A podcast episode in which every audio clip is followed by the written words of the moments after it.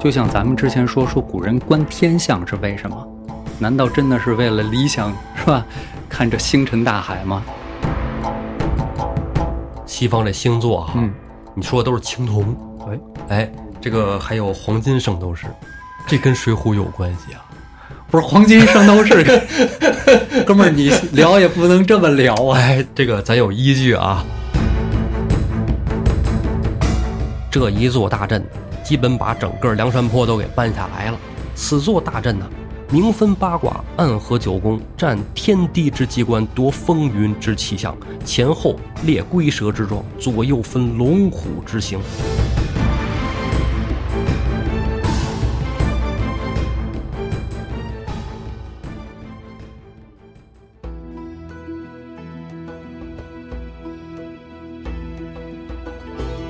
胡说历史，笑谈有道。欢迎您收听由后端组为您带来的《胡说有道》。喜欢收听我们栏目的朋友，可以在公众号里搜索“后端组”来关注我们，里面有小编的微信，您可以让小编拉您进我们的微信群，与我们聊天互动。大家好，我是主播导演。大家好，我是胡四儿。很快呀，胡四儿，这夏天就要过去了， 对呀、已经立秋了，咱们这《水浒》马上就要说三年了，真的。那到明年可不吗？你看现在刚一次招安失败是吧？还没成功，还早着呢，明年开春呢还。这个进度我堪忧啊啊！原来啊，这个我经常跟道爷说，说咱们这个是不是稍微有点慢？道爷老跟我说别着急，聊着，什么进度不进度的，这是不是你说的？这不是为了把你肚子里的能耐都掏出来吗？我现在不瞒你说啊，嗯，我满脑子里现在，我今天跟大家说，我今天厚颜无耻的带了这本《水浒》过来，因为我已经好久没看 了。哎，这个调了个单位啊，内部调了个单位哎，也正常。啊，嗯，现在是满脑子考评，满脑子表格。嗯，咱这个不断更就不错了。马上我单位也搬家搬老远了，大家就不要诉苦了。这个之前你说这个的时候吧，我还都是附和，现在我还真是觉得不断更就已经很不容易了。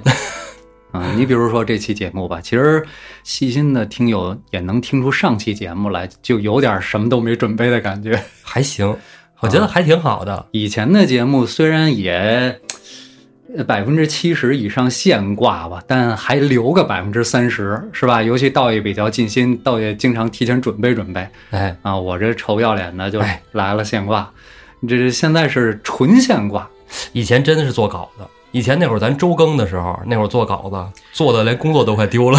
以前你做稿子， 以前刚开始有那么几期收费的时候，我还准备过啊一两次小稿呢。 那肯定啊，你比如如说这个具体的数啊之类的啊，现在没有这个精力了。咱们不能挣那黑心钱，是不是？咱收了这个听众的钱了，肯定是要好好做的。啊当然，咱们不收听众钱也得好好做啊。不抽听众钱的时候呢，那我就反正我就是吧，把这精力更多的投入到为人民服务中 去。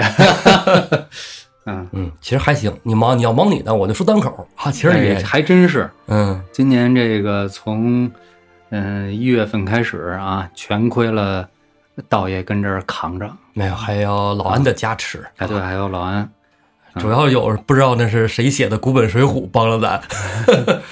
很巧啊，从我走之前把话茬聊到那儿啊，哎大一聚义一一直到回来以后正好接上头， 是，不过咱啊，就是再忙，这个录节目的时间总是会有的。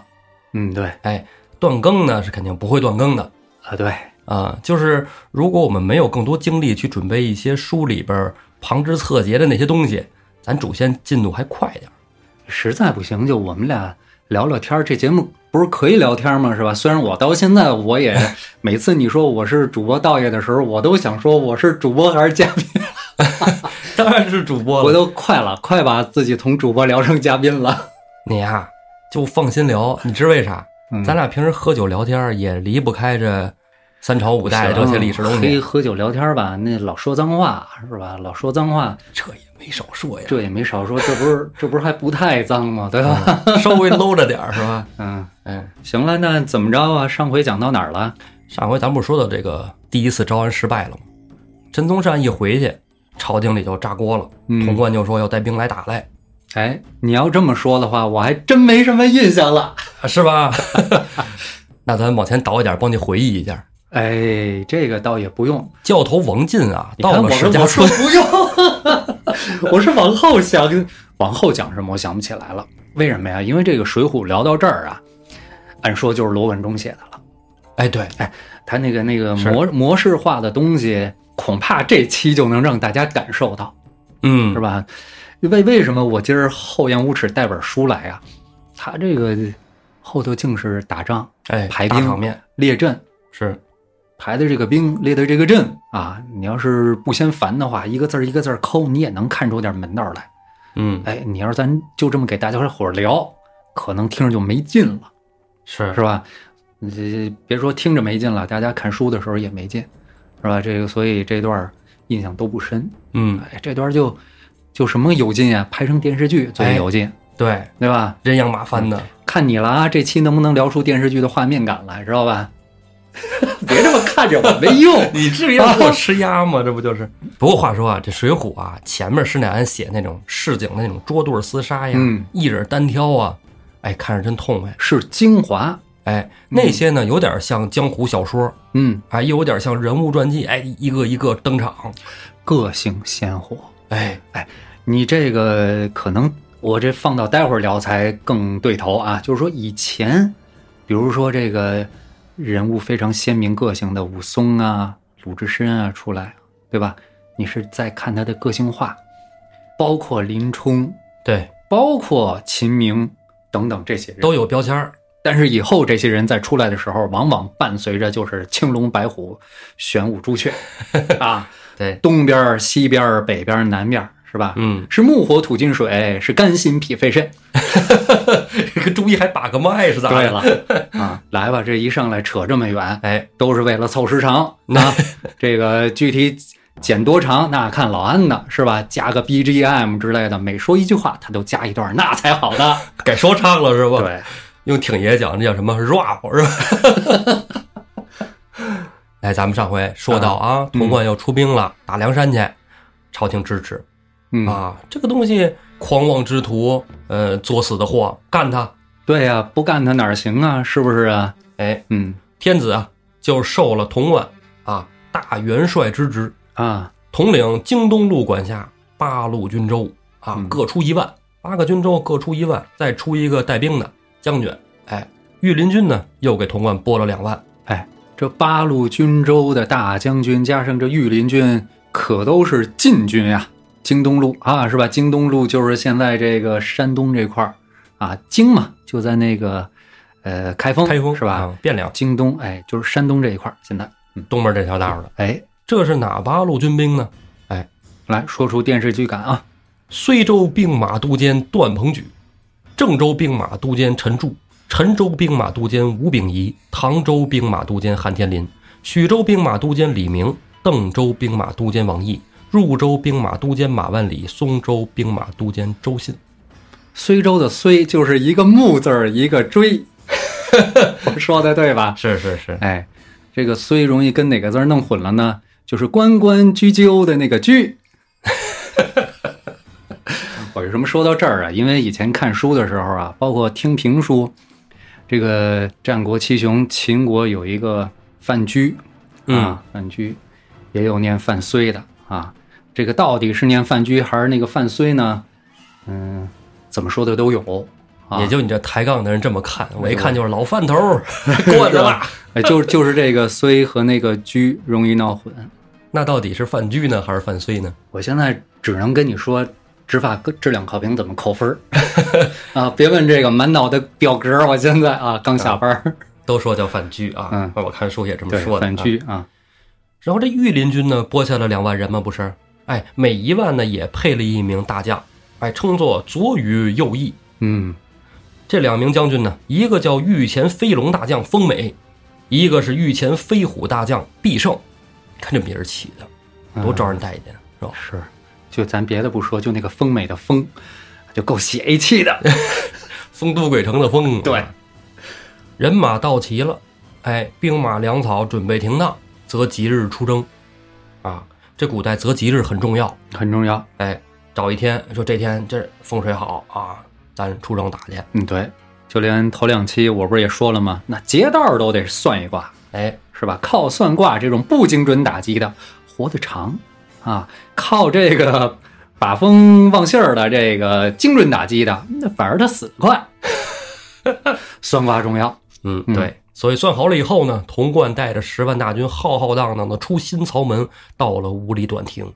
为什么到这儿停住了呢？嗯见到了两个人，高阳二太尉。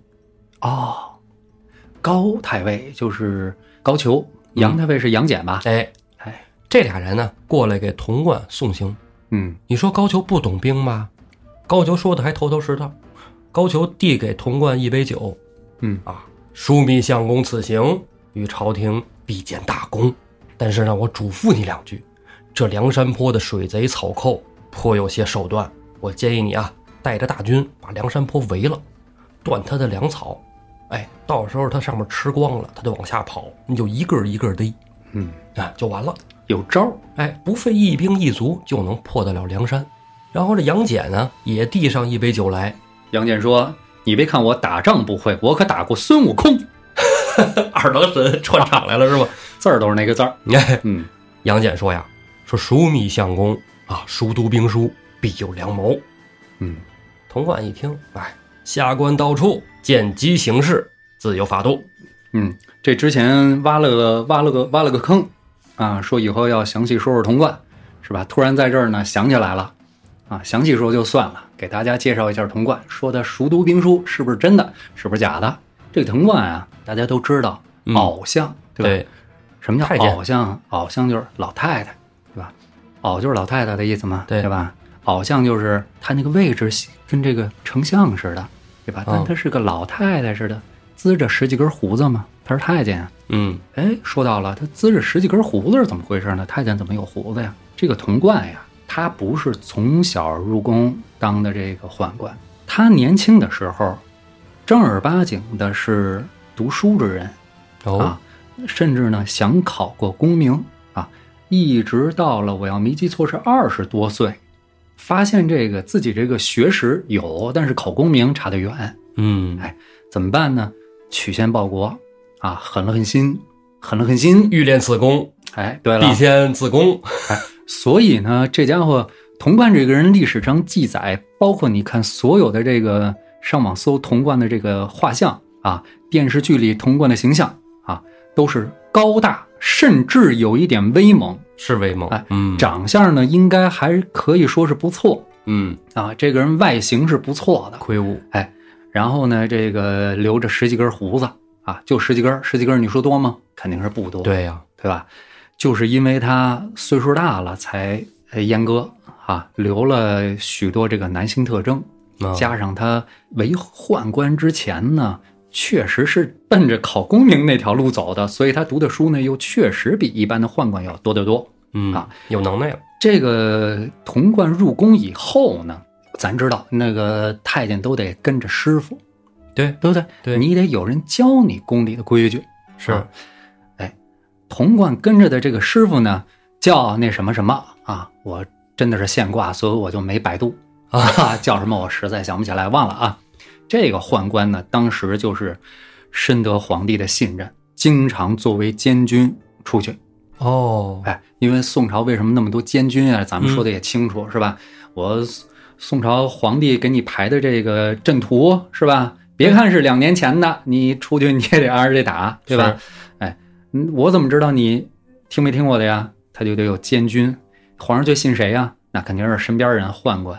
哎，童贯他师傅就经常作为监军出去打仗，时间长了，童贯跟在他身边，长期浸染在这个军队里，嗯，对这个兵法就有了一二的了解。更何况他本身是个读书人，学习能力咱们现在都知道啊，还识字，哎你你受过高等教育的自学能力就是要更强一些。这个这个不搬是杠，大面上是这样，是，对吧？确实是，童贯就是这种情况下在部队里头扎下了根儿。后来有一次，他师傅我忘了他是病了还是有别的差啊，童贯得到了一次领兵征讨西夏的机会，嗯，发生了什么呢？就是我之前说过的一次，当公不公的时候啊，皇帝怕输，嗯嗯，搬了这个谕旨来，那意思就是说别打。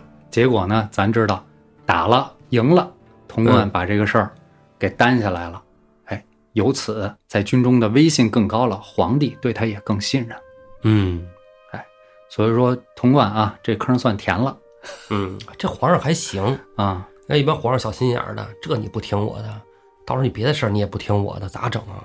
又遇刺王杀驾，这啊他砍啊了是亲信呀、童贯他是这样啊，就是你看他除了这个宦官的身份，他还有别的官职在身，他是能在外朝，他是枢密使啊，上朝的时候他要列班在班之内的，嗯在外的时候他有官样儿啊，一旦退了朝，回到内宫。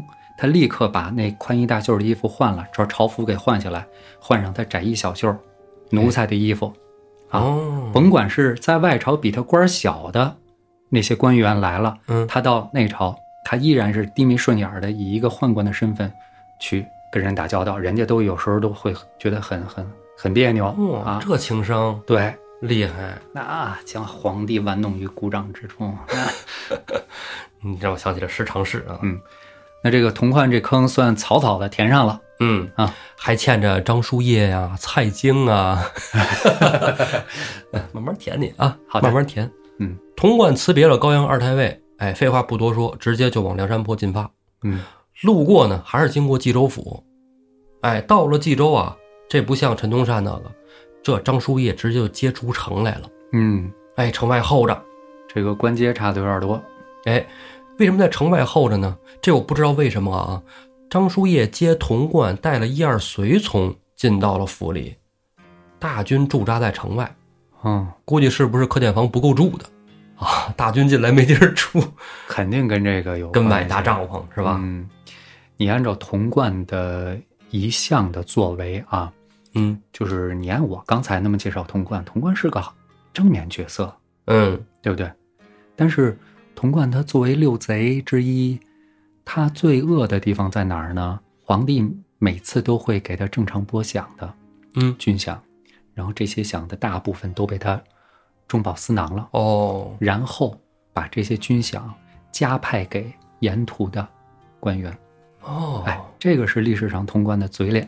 这家伙克扣军饷，啊这也是杀头之罪呀、我不克扣，我让这个底下的将领们、战士们都能拿到饷，啊哦哦，出去给，就是这个钱归我了。但是凭着我的淫威，我在向下加派哦，这些军饷，我保证不喝冰血嗯啊嗯，从哪儿来你甭管了。玩的是这手，移花接木。 嗯哦，等于是树立自己的这个威望在军队里，嗯，对了嗯啊，那么这回没进城，出于什么目的我就不知道了，，哎，因为它毕竟是小说。对，反正他就是没进啊。张叔夜把童贯请进去之后，进屋就得唠两句呗，是吧？嗯呃，没得唠也得硬唠啊，毕竟领导来了。张叔夜就跟童贯问候啊，童贯说：“你别整那废话啊，就你这质地内水贼草寇横行，杀害良民啊，抢劫商旅，你怎么弄的啊？你怎么搅不下来啊？我问责你。 哎，嗯哼就是你干不了这事儿，让我给你擦屁股啊！今天我这儿带了十万大军在外边儿，我给你打个样儿。”嗯，我还以为他要让他劳军呢。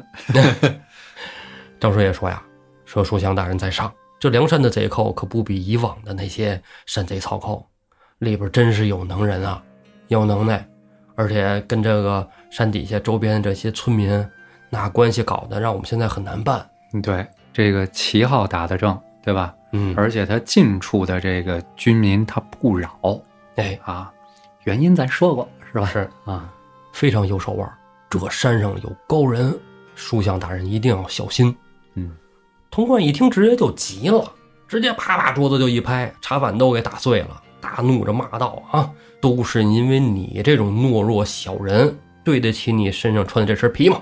避刀避枪，贪生怕死的，耽误了国家大事，现在养成贼势了，你弄不掉了，留着我给你擦屁股，还他妈跟我废话！你从童贯那角度看，没准他就是这么认为的，是对吧？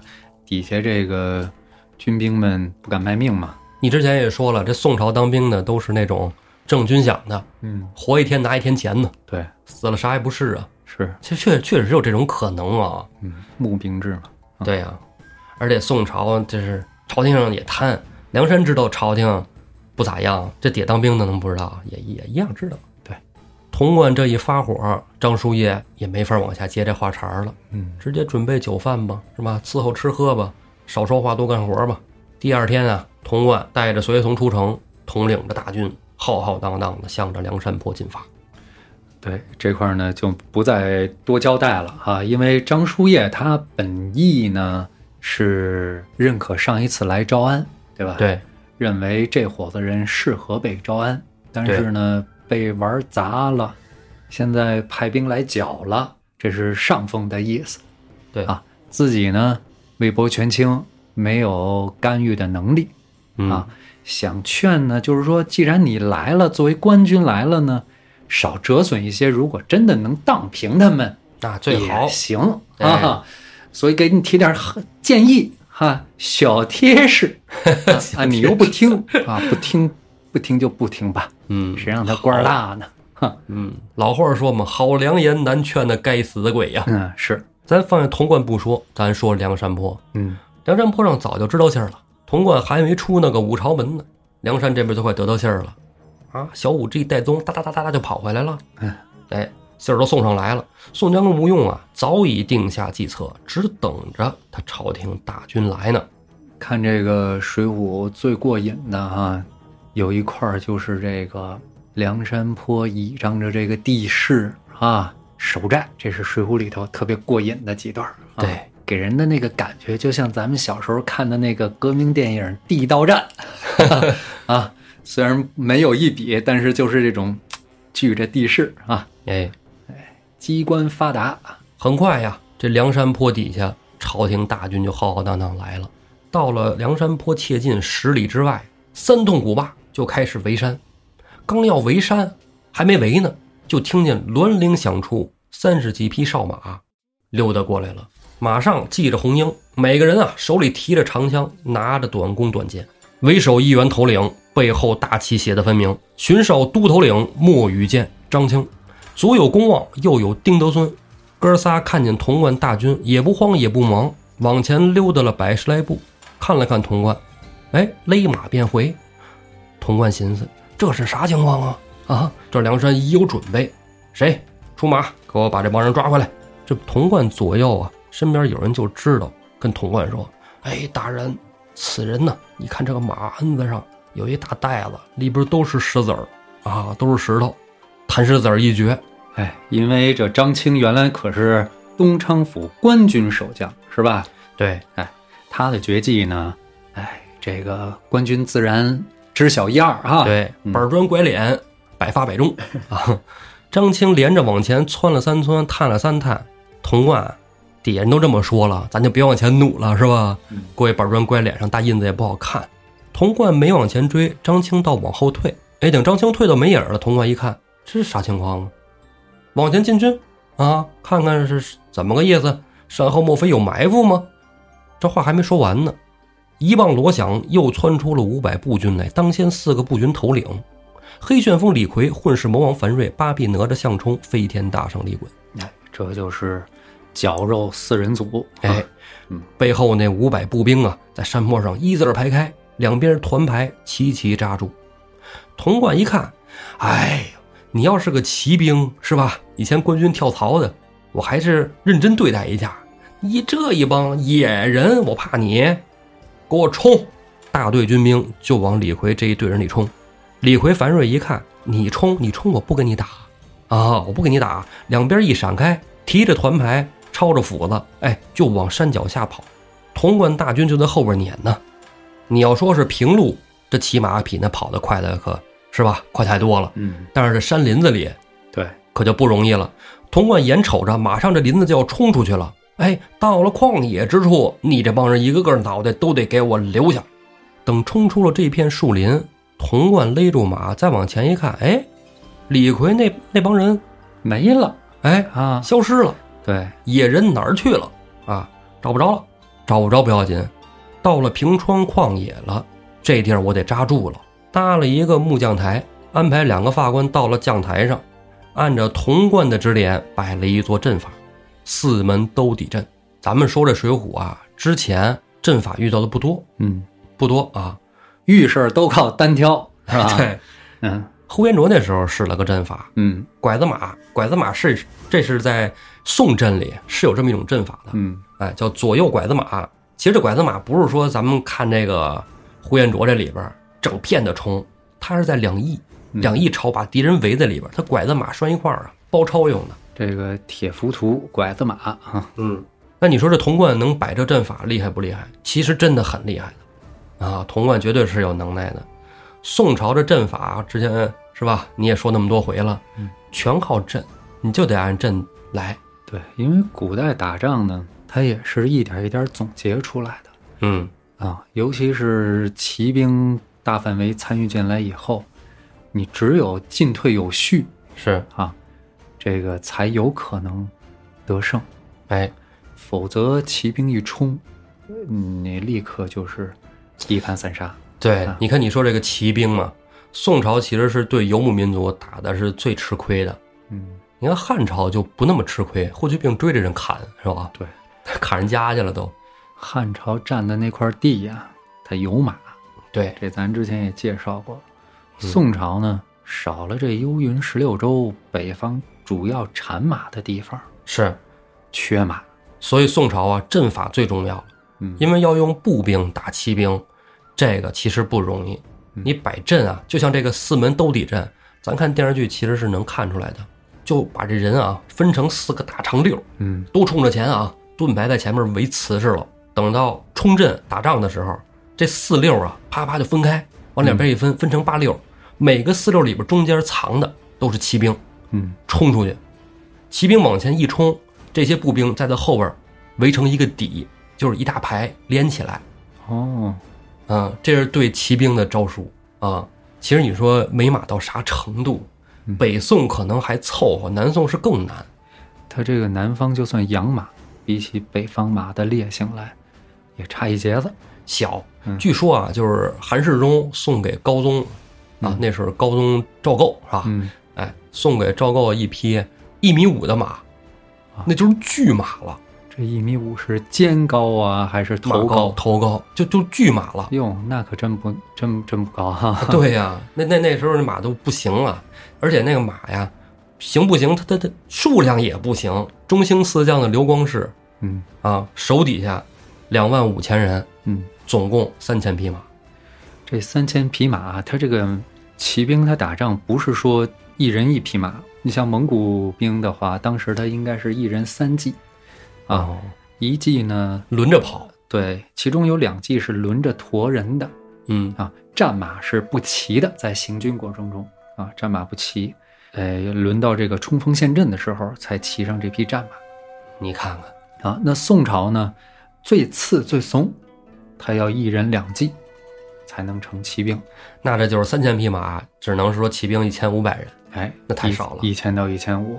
嗯嗯，但是你说南宋怎么跟这个金啊打仗啊，是吧？北宋怎么跟这个辽打仗啊？弩阵非常厉害，尤其是这个床弩，哎，嗯躺着那个啊，宋朝这个守城的技术，咱们之前我说没说过，就是你看宋朝的这个城门儿，它是拱形的， 嗯，宋以前唐的城门，唐汉它都是方的，为什么是拱形的呢？利于防守。比如说，如果敌军在这个门洞子下边儿点火，那么拱形抗烧啊，有这么一说，有这么一说，这个还是那句话，现挂现挂就我以为剑道技术没发达呢。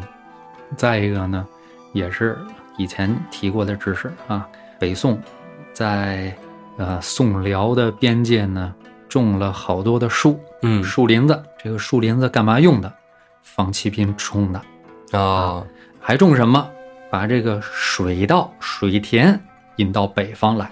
为什么古时候有这么一说？就是说，如果一个地方大员或者大将哈、开始让军民种水田，那就或许有造反之心，哦，它是有这这么一说的。的，哎，是为什么呀哦听说过，听说过，就是是这个水田它防骑兵，嗯，马没法冲刺， 对，啊，对，这都是宋朝的这个手段。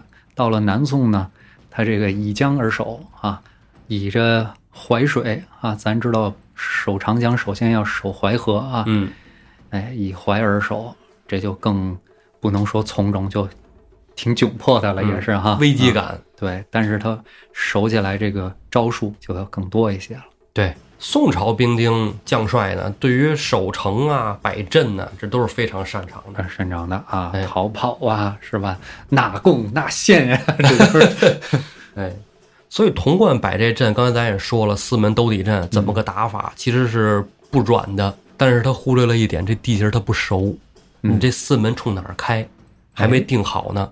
童贯正往前看呢，瞭望人在哪儿呢？这梁山贼寇身后，炮声就响了，这回出来的是谁？从山后就飞出一队军马。童贯一听着这动静儿，赶紧勒住战马，也到了将台上。哎，看看说这怎么回事儿啊？这一看不打紧，山东边、山西边、前面、后边，人马乌泱乌泱乌泱就围过来了。童贯就看傻了，说这这么多军队，这又呀，这五颜六色的。话说这怎么回事儿啊？梁山军马呀，一队一队已经列成阵势。哎，咱看这正南方这一队人马呀，红旗、红甲、红袍、赤马，正南方，南对应着红，对应着火，前面有一杆引军红旗，上面画着南斗六星，下绣朱雀之状。嗯，为首一员大将啊，正是霹雳火秦明，左右两员副将圣水将单廷圭、神火将魏定国。这就是秦明的标配了。哎，再看东边啊，一队人马尽是青旗、青袍、青鹰、青马。嗯，东边对应着青，对应的颜色是青色，季节是春啊，这就开始讲中医 了。啊，五其实脏对是肝，对，甘属木，嗯，对，生发 嘛。你哎可你别带我聊聊中医， 哎咱们回头开档中医类的节目啊。前面一杆青旗引路，哎，青旗上面画着东斗四星，下绣青龙之状。嗯，青龙必然是青龙偃月刀。哎，大旗招展，旗下一员大将，旗号上写的分明，左军大将大刀关胜嗯。哎，两员副将，左边呢是丑骏马宣赞，右边呢是景木案郝思文。这是关胜的标配了。哎，再看西边也是一队人马，竟是白旗、白甲、白袍、白鹰、白马。嗯，对，西边儿对应的是白色啊，属金，季节是秋天啊。哎，前边一杆白色引军旗呀、上面绣着西斗五星，下绣白虎之状。嗯，旗下一员大将，右军大将豹子头林冲。这个就是林冲有点独特啊，他这个一出场的时候是以这个小张飞的形象出场的哎，啊豹。子头嘛，呃，故事讲到现在呢，他已经变成赵云了哎啊。左右也是两员副将啊，左手镇三山黄信，右手并尉迟孙立。哎，你说这个林冲这个标配，这俩副将是实力最强的嗯啊。后面也有一队人马啊，尽是造旗，黑甲、黑袍、黑鹰、黑马。嗯，皂就是黑色，这咱也说过了啊。一说这一身皂靴啊，皂袍皂靴，这就是一身黑。李逵就这形象、是吧全？也是黑哎啊。哎，北方对应着黑是吧？对，季节呢，冬天嗯，啊，五脏呢是肾，对，水啊， 水嗯，对，所以说吃黑的不慎啊。对， 咱们总是往养生堂那条道上走，回不来是吧？嗯 还是一面黑色引军旗啊，上面绣着北斗七星，下绣玄武之状。大旗招展处啊，写的分明：河后大将双边呼延灼，左右两员副将，左手白胜将韩涛，右手天目将彭起。东南西北咱说完了，但是人马还没说完呢。这东南旗门里啊，还有一队人马啊，青旗红甲，一面军旗，上面绣着训卦，下面绣着飞龙。大旗下面那站的正是虎军大将双枪将董平，左右两员副将，左手是魔云金翅欧鹏，右手是火眼狻猊邓飞。东南方说完了，再看西南方。西南方啊，都是红旗白甲，大旗上面绣着坤卦，下面绣着飞熊。号旗上写着“骠骑大将急先锋索超”，左右两员副将锦毛虎燕顺和铁笛仙马林。东北方的门旗里啊，皂旗青甲一队军马，哎，军旗上绣着艮挂，下绣着飞豹，旗下呀站着一员将军，号旗上写的分明“骠骑大将九纹龙史进”，左右两员副将，一个是跳涧虎陈达，一个是白花蛇杨春。西北方向里啊，一队人马，白旗黑甲，前面一杆印军旗，其上面绣着乾卦，下面画着飞虎。旗营里啊，一员大将正是青面兽杨志，左手站着锦豹子杨林，右手是小霸王周通。四面八方咱都说完了，这回咱该说这中间了。这中间啊，站着是一大队人马，中间呢团团一遭都是杏黄旗，里面六十四面长角旗，上面金骁六十四挂，皆为四门，南门都是马军捧出两员上将，上手是美髯公朱仝，下手是插翅虎雷横。再往里面看呢、都是黄旗、黄袍、黄甲、黄马、黄缨。中央镇四门，东门站的是金眼彪施恩，西门站的是白面郎君郑天寿，南门站的是云里金刚宋万，北门是病大虫薛勇啊。那黄旗中间呢，立着那杆替天行道的杏黄大旗，旗的周围啊，那又有那守旗的兄弟。当先的便是显道神玉宝寺，大旗后面是一排炮架子，这炮架子后边啊，又是一片拿着挠钩套索的兄弟。挠钩手后边又是围子手，四面立着二十八面绣旗，上面镶金二十八星宿围拢起来，中间又立着一面鹅黄帅子旗。这帅子旗下站的就是眉面木交挺，两个护旗的壮士，一个毛头星孔明，一个独火星孔亮。大旗两边啊站着十二个拿着方天画戟的壮士，左手一员骁将小温侯吕方，右手一员小将军赛仁贵郭盛。再往后守护中军的两个兄弟各拿一个三股莲花叉，一个是两头蛇谢真，一个是双尾蝎谢宝。这大阵里不光是有武的，那还有文的。定伐公罪之人，一个是圣手书生萧让，一个是铁面孔目裴宣。他俩对面啊站的那就是行刑之人啊，一个是铁胳膊蔡福，一个是一枝花蔡庆。背后站着二十四个手拿金银枪的兄弟，那金枪队前面一员骁将，梁山泊的金枪手徐宁；银枪队前边那员骁将啊，正是小李广华荣。这两位再往后看，那就是梁山泊的中军将台了。往台上一看呢，当先就是神行太保戴宗，手持鹅黄令子旗，在大营中啊，专管飞豹军机、调兵遣将。再往旁边看呢，那是一个俊俏风流小生啊，脑子里八百个转轴的浪子燕青，插着利剑，手提一杆齐眉短棍。将台当间呢，还有三只大伞。右边这个青罗伞底下呀，站的是一个道士，不用多说，入云龙公孙胜。左边的青罗伞下呀，梁山泊的军师智多星吴用。中间这杆伞下，那就是梁山泊的大头领啊，山东及时雨呼保义宋公明。这一座大阵呢，基本把整个梁山泊都给搬下来了。此座大阵呢，明分八卦，暗合九宫，占天地之机关，夺风云之气象，前后列龟蛇之状，左右分龙虎之形。梁山泊这大阵比那四门斗地阵能耐可强多了。童贯在将台上看的真切呀，一看，好家伙，这他妈是个啥？嗯， 翻了翻书啊，他才知道了，闹半天是九宫八卦阵。 啊，书上写的真切，宋公明牌九宫八卦阵哈。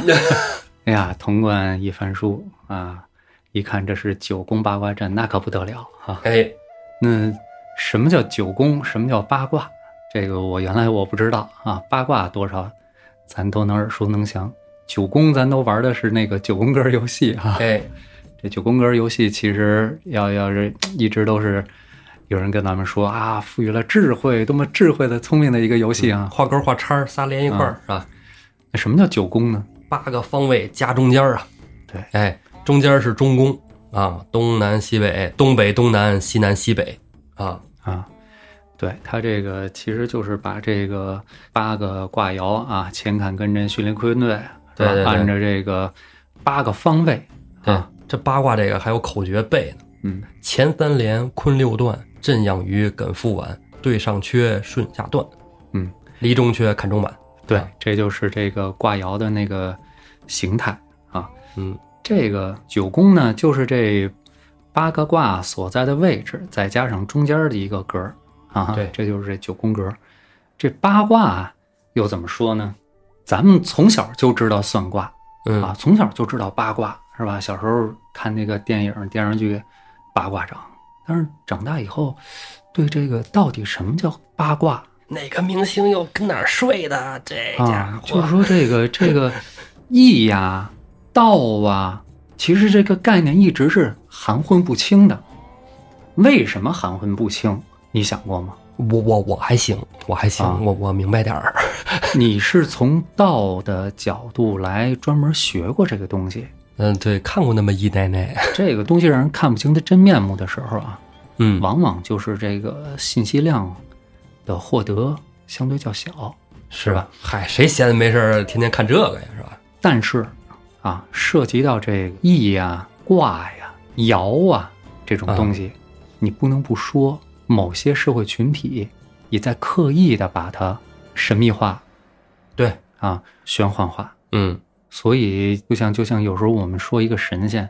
甚至分不清他到底是先天的，就是与宗教无关的哦神，还是和道教有关的神。先天神还是后天神？还乃至是后来，你比如说阎王爷啊，是跟佛教有关的神，对，是吧？啊，宗教融合的产物。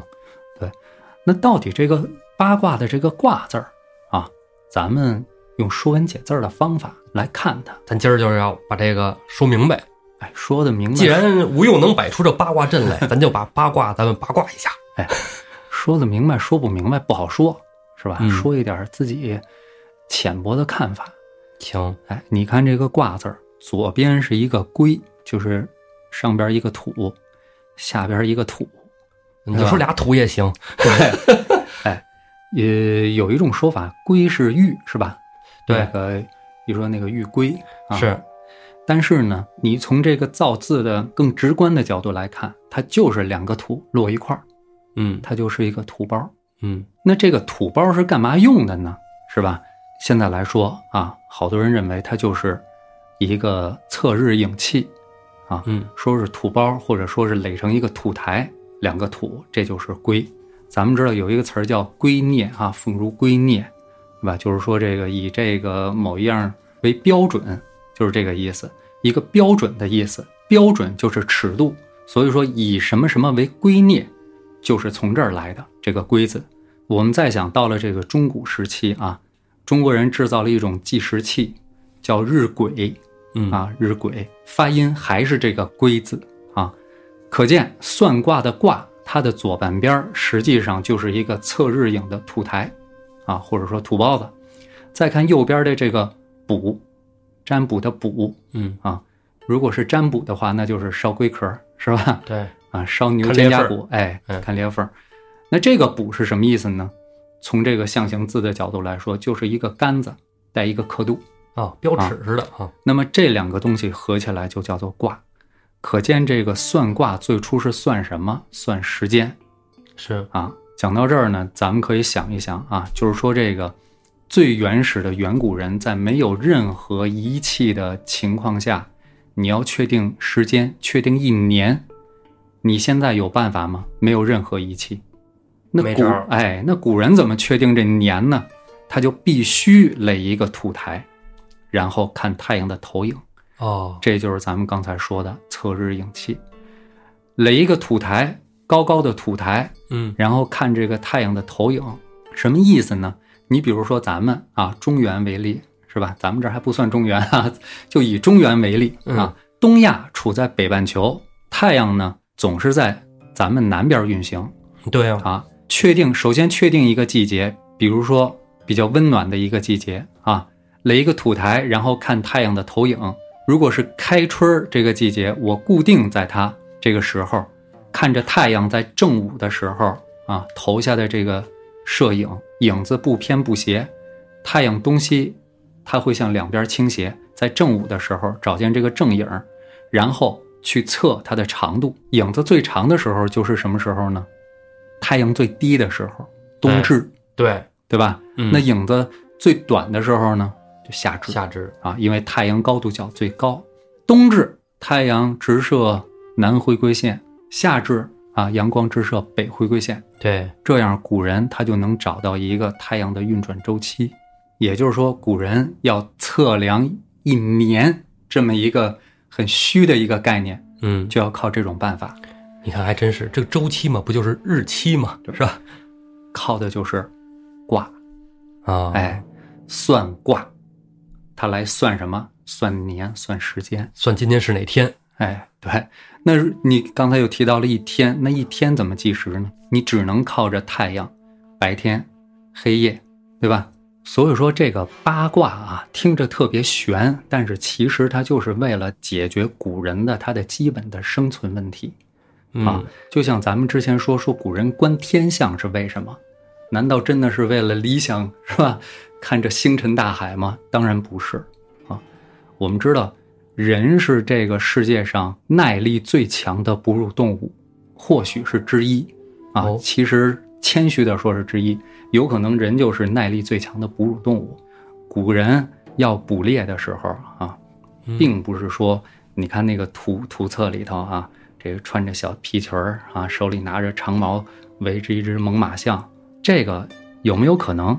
有，但更多的时候，咱们以前聊过这个在采购制的时候，当然那期节目是收费的，所以有的同学从那个某些平台里头找不到这期啊，啊，讲后后羿那个是吧？嗯，就是说在采购制的时候啊，女性去采摘果实，嗯，那么男性呢，往往要保卫他的部落，同时呢，为他的部落呢找这个肉食的食物来源，打猎，哎，打猎。打猎呢，为了他自身的安全，他不会总是去捕捉那些大型的猛兽爸爸，我要吃豹子， 我吃了你。啊，吃大象啊。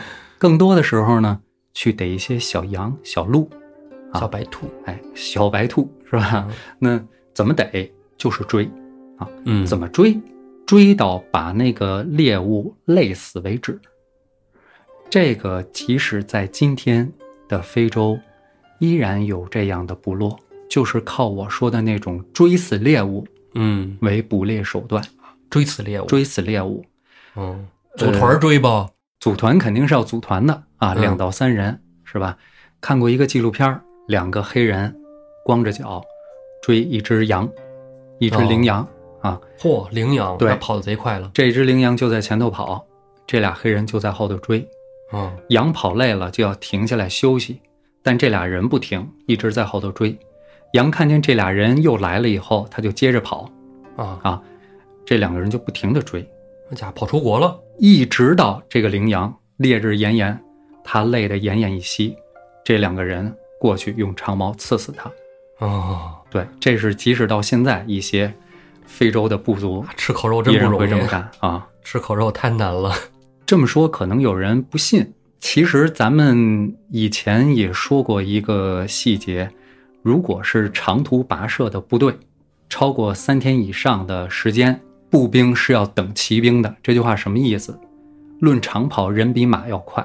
哦，对，人类长跑的记录啊，美国的超越自我三千一百英里跑，三千一百英里就是四千三百四十五公里，完成的标准五十二天，折合每天九十六公里，最快的记录四十一天，折合每天一百零七公里。马的速度啊，有可能是传说中的汗血宝马，也就是阿哈尔捷金马、金马啊，有八十四天跑完四千三百公里的记录啊，八十四天跑完四千三百公里，人类是五十二天跑完四千三百四十五公里，这就是差距，就是跑完接近的这么一个距离，四千三百公里左右的距离，人比最好的马要快三十天。哦，一个月呢。对，再来看一天内啊，希腊的超级马拉松二百四十六公里，最好的成绩二十二个小时，一天跑一天二百四十六公里啊，一般的成绩是在二十三小时到二十五小时之间，正好一天我家伙，二百四十六公里。赛马项目啊，最快的应该是三百零九公里一天，也就是说，如果跑一天，人类的运动员能跑二百五十公里左右，赛马三百公里左右。哦啊可能对人类有什么误会？我觉得我们不是同类。 我骑车一天都骑不了二百五十公你里。听我说，你会说这是运动员对吧？但啊是你别忘了，赛马这马还是专门选育的最优良的马呢。也是，对不对？如果是在那种需要适当保留马体力的那种国际马术的这个耐力赛当中啊，赛马通常的速度是八十到一百二十公里每天，这个比起人类一天的优势啊，比起运动员就没有优势了，比起马拉松运动员没有优势了，比起一般长跑爱好者，恐怕优势也就不大了。这是一天。能在五十二天内完成超越自我三千一百英里跑的啊，和能在二十四小时完成希腊这超级马拉松的人，全世界成百上千，但是能达到刚才我说的那种记录的马，极少数。我们再看普通人啊，有记载的人类徒步行军速度最快的，就是咱们的志愿军奇袭三索里，十四个小时七十公里，飞多卢径桥。一天一夜一百二十公里，全都是崎岖山路。到达之后还要有体力作战，这种速度比一般的赛马还要快。太难了。根据普鲁士的各兵种军官参谋手册，它上边有一个记载，就是行军约二十二公里所需要的小时数，当中记得很清楚。如果是十日以上的行军，步兵纵队应当适当停留数日。以等待骑兵纵队，哦，这是德国人打仗行军手册里写的 明明白白的东西，这是不是挺颠覆的？哎，真是啊，真没想到啊。对，我就不再具体讲例子了，咱们直接说原因啊。马虽然跑得快，但是每天它只能前进七个小时到十个小时，每周每七天至少有两天要休息，嗯，而咱们人类。据统计，可以接受一天最多不超过十八个小时的行军，部队行军的统计，这个是很可靠的啊，而且可以连续前进，不用休息。就像你，比如说，你如果是一个长跑爱好者、或者是徒步爱好者，背着你的行囊走上整整一白天，这是理论上是可以的。晚上你只需要八个小时的睡眠，第二天接着走。路上你可以一边走一边吃，嗯站累了歇会儿，坐那儿少歇一会儿，起来接着走。而马不行，这就是为什么人要比马，甚至在长距离行军更有优势。所以这就佐证了我刚才说的，古时候人捕猎靠的是耐力追死猎物的这种说法。那么跑出去三天三夜把猎物追死了，怎么回到他自己的部落？啊，那会儿也没个导航啥的，对，北斗也没上天呢。 所以他就只能看北斗星。嗯对，这就是看星象。星象是为了什么？不是那么玄，就是为了满足他的生存需求，辨别方向。辨别方向，找到回他部落的方向。北斗星为什么那么重要？嗯在咱们中国，北斗星它的勺柄啊，第七颗勺柄的延长线嗯，可以找到北极北星。极星为什么对北极星要用这种方式来找？因为北极星的亮度太低了。啊啊，北极星是在北边永远不动的是啊。北斗星在希腊的这个星座当中是大熊星座后背上那几颗星，对吧？嗯但是由于大熊星座在西方观察的话，它一年当中的大部分时间夜晚它是在地平线以下的，啊，看不到啊。看不到，哎，所以依靠大熊星座找北极星，这在西方是不成立的。他们依靠的，我要没记错，应该是仙女星，哦仙女星的那个 W 型、顺 w 对，然后那个有外延多少多少倍，可以找到北极星。哦。啊对，所以顺特别厉害。你刚才说的这个西方这星座哈，嗯你说的都是青铜，对，哎，这个还有黄金圣斗士，这跟水浒有关系啊？不是黄金圣斗士，哥们儿，你聊也不能这么聊啊。哎，这个咱有依据啊，嗯《元杂剧》里边啊、有这么一出，宋公明排九宫八卦阵，哎，这个咱之前不止一次的说了，是吧？哎，《元 杂剧哎，《水浒》小说就是元杂剧装订本 儿》，哎，这是一集合呀。啊。这《元杂剧》里演的什么呀？演的是啊，梁山泊接受招安以后，哎，辽国的乌延寿嗯率军入侵北宋，嗯，宋江等啊率命抗敌，这么一故事。咱们这《水浒》小说里也有类似这样的桥段。哎哎，有这桥段。对，嗯宋公明啊，摆这个九宫八卦阵呐，里面啊，就有这星座呀。等于跟辽朝打的时候也用了九宫八卦阵。哎，嗯他没强调那个八卦啊，嗯八卦自然是有，嗯但是它里边着重的写了这个九宫，九宫是吗？给我惊着了。这九宫我跟你说说啊，啊，宋江啊，先是叫来了杜迁，让他镇守天蝎宫，哦，天蝎宫。汨罗那会儿啊，嗯叫来了宋万镇守天秤宫，嗯，谢真呢守的是巨蟹宫，谢宝守的是狮子宫，薛勇镇守白羊宫，施恩镇守人马宫，嗯郑天寿守的双鱼，王矮虎守的双女宫。嗯这双女可能就是咱们后来说的啊处处女女是吧？嗯，陈达呀，镇守中央的宝瓶宫。哦你，看这几个，是吧？对黄他黄道十二星座，他为什么会这样呢？咱们那个不讲十二星座，讲的是二十八星宿啊。 嗯，这二十八星宿呢，分为四组啊哎。东方呢依然是青龙，嗯是吧？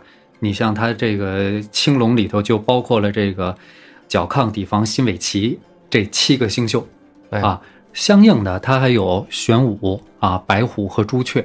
嗯，四圣兽嘛，四圣兽，哎，它都有七个这个星宿，四七二十八星宿。嗯，这二十八星宿呢，它按照方位其实是对应着呃西方的十二星座的。哦，咱们中国人就是只要是跟这个十二沾边儿的，它都能给你对应上。你看那个《滕王阁序》里头说“星分一枕，地接衡庐”，为什么它用一枕对衡庐呢？它不同的星宿对应着咱们九州大地上的不同的地区。啊这个说起来有些枯燥，也有些乏味啊。啊，那别说了，大家知道就是对，就是这意思啊。我也不说这个了。大概其点一点，讲点大家听得明白的。对，所以说啊，刚才你这绕了一大圈儿，嗯说到这个四圣兽上， 嗯，这四圣兽在中国又叫做四象，嗯对吧？好多人都听过这个，无极生太极，太极生两仪，嗯两仪生四象，四象生八卦。嗯，这八卦呀，到后来啊，排成六十四卦，那就是算命了。先天八卦，后天 哎，对，这个说这八卦呀，中国啊，咱说一说啊，有三种，嗯一个先天八卦，哎，说这是神农创的，对所以又叫伏羲八卦。对这个呀，记录在《连山易》里。嗯然后第二个呢，这个呀，图形我是找不到，嗯但是啊，据说这是皇帝创的，嗯轩辕皇帝创了一个，哎，也叫商议。商议和归藏议。对，这个连山易啊，你从这个连山易、归藏易，你就能看出更早的连山易关心的是周围的地理环境、生存环境；那归藏易呢，它关心的就是生殖繁衍。哎哎所以了，这连山易啊，据说啊是从艮位开始的，艮位开始，嗯艮就是山嘛。对，哎，这归藏易呢是从坤卦开始的，嗯，坤是什么？地势坤嘛。对，哎，都归于大地嘛。现在最流行的就是后天八卦，嗯包括现在很多这个算命啊、什么排盘呐、这那的啊，都是用后天八卦去做的。后天八卦呢，又叫文王卦，嗯，周文王、对，啊所以就是《周易》里周的。易，哎，这是最流行的。咱们甭管是去这个道观呢，还是买一些这个有八卦图案的这个工艺品，嗯哎，咱怎么分辨哪个是先天八卦，哪个是后天八卦呢？嗯先天八卦特好认，啊，特好认，乾在上，坤在下，嗯乾坤相对，一上一下，这就是先天八卦。对，但是文王卦就是这个后天八卦，也就是应用最广的。这个按乾坎艮震巽离坤兑哎排列。如果啊，咱们现在来看，咱们现在看是上北下南，那乾呢就应该在是，呃，它的左上方。嗯左上方，因为咱们是啊、西北嘛，是吧？但是啊，在古代啊，这八卦象，咱们是上南下北，对对对对对，因为皇帝是吧？是背面面南背哎北对，面南背对北，，嗯所以这乾卦在右下角，对，坤在右上角。大家听的时候可以拿手机搜个那个这个八卦图出来哈、对对 对，这乾坎艮震巽离坤兑，这八卦从哪儿来的呢？咱们往回倒一步说，就是四象嘛。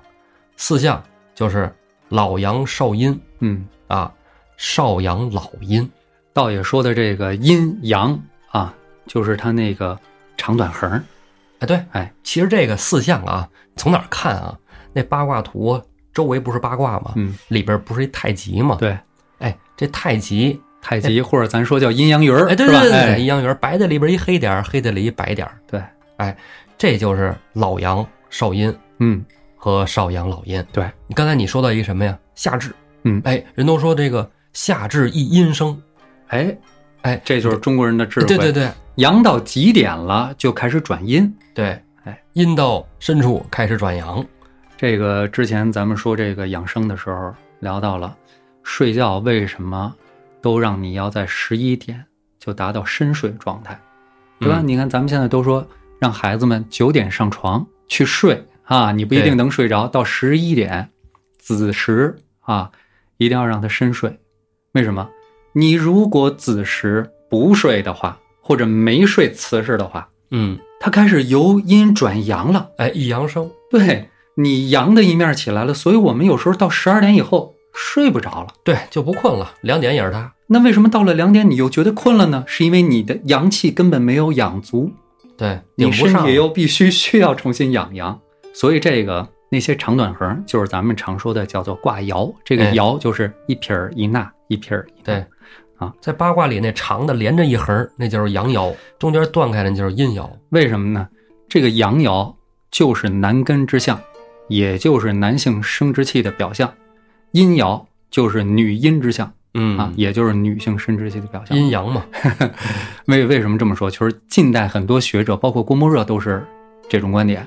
一定大家记住一点，就是人类在最原始的那个时候啊，他关心的肯定是跟他生存最紧迫、最重要的东西，对啊那么就是生之追问，生是怎么来的？死亡追问，死是怎么回事？对，然后就是时空追问，啊，时空时间的追问。刚才我聊来着，卦对吧？土堆、土台、看太看阳，影儿，哎，看星星，空间的追问呢，还说到这个卦上，拿这个后天八卦来说啊，它的北方是坎卦，坎卦是水。对，当时我们中国人生活在哪里？中原地区。中原地区，咱们现在是哪个省？河南，河南的北边是什么？显然是河， 对，黄河嘛，所以坎卦在北，哦，有水。东边是哪儿？山东省，对不对？嗯山东省临什么？海临海，嗯，因为海上，呃，我们知道就是水嘛，对吧？对，太阳照着这个水蒸气上腾以后，形成厚厚的云层，嗯，啊风暴来的时候打雷，雷，东边的是震，震代表雷，对，对不对？那西边是什么？西边是兑，兑代表什么？泽，泽，沼泽。沼泽，对我，们的西边有什么呢？青藏高原，青或者青海。嗯，要知道，黄河、长江的发源地都在哪里？那里有是咱们国家最大的沼泽群地。可见，到了后天八卦的时候，我们中国人已经对周围的地势有了很深刻的了解。周朝建立了，那面积挺大的呀，嗯对呀、对所以，以说今天聊到这个八卦到底是什么啊？嗯，八卦有多八卦，满足人类远古时期基本生存需求的一种算法。哎，所以德国人说，《易经》八卦是很科学的，嗯，在当时的那个环境下，它就是很科学的，嗯，因为当时的信息量本身就小，就像带兵打仗一样，你有一个坏主意也比你没主意强。你对领着千军万马的时候，你即使出了一个馊招儿，你放心，你领着那帮人一样跟着你去死。你如果什么招儿都没有，军心一旦涣散，嗯，就彻底失败。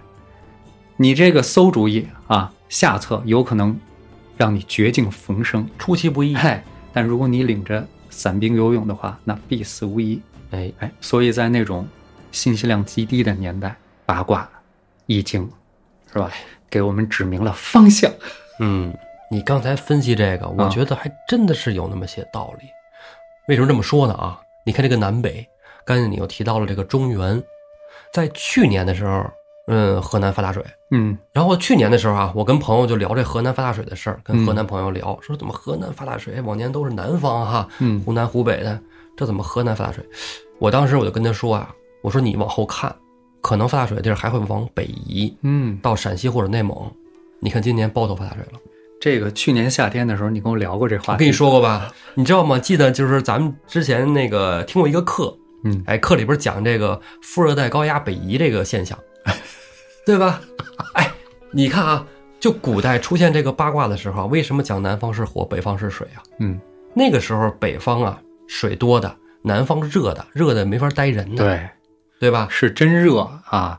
河南都有大象，要不干嘛叫豫呀、 是吧？，对你，你你嗯看，就从现在来看的话啊，这个气候变化好像是跟那个时期又很像了，因为这个地球的气温变化呀，一直是波动的，不是说一直就是呃一同样的一个气候。，对，这个在咱们中国古代的书籍里都有记载。高的时候啊，有可能比常态要高个三五度。嗯，你别小看这三五度，这个粮食作物的这个风亏就不一样。对，影响非常大的。嗯对，所以现在呀，我觉得这个南方超过四十度啊，然后北边又下大雨啊什么的，我觉得这个可能是自然在调节的一种变化，对，我们很正常、啊。我们经常能听到的这种所谓的呃气候变暖，人为因素啊，人为因素哈、有没有？肯定有，但是呢，呃，那或许是一些人想阻止气候变暖，因为气候变暖呢，它会出现一个情况，嗯就是北冰洋的破冰之旅融化可能会更通顺一些，对吧？哎北北方航线可能的开辟啊，可能会更更容易一些，是这这对某些地方来说是不利的，对吧？对，所以呢，要这个 这样嗯想说的是说的吧？很含蓄，大家自己理解。是吧？啊，嗯，所以说啊，全球气候这事儿啊，不是我们今天主要聊的。还是这么生 硬。哎我们就是这么硬的节目。对，所以说八卦这个事儿要想聊明白，很简单，一点儿也不复杂。